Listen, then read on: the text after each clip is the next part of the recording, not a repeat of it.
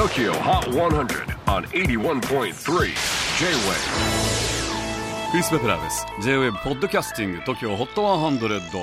えー、ここでは今週チャートにしている曲の中からおすすめの一曲をチェックしていきます。今日ピックアップするのは75位に初登場 Griff and Sigrid Head on Fire イギリス出身21歳のシンガーソングライターグリフとノルウェー出身25歳のシンガーソングライターシグリッドグリフは昨年開催されたイギリスのグラミーことブリットアワードでかつてアデルやサム・スミスも受賞したライジングスターアワードを受賞。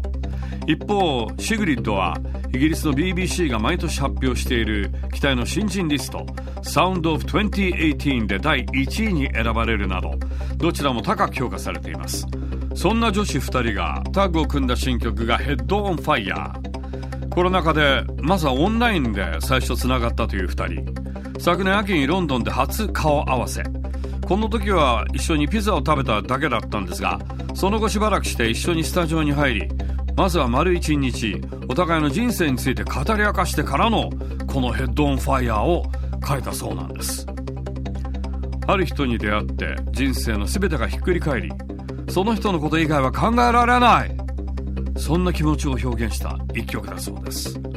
Tokyo Hot 100, number 75 on the latest countdown. Griff and Sigrid, Head on Fire.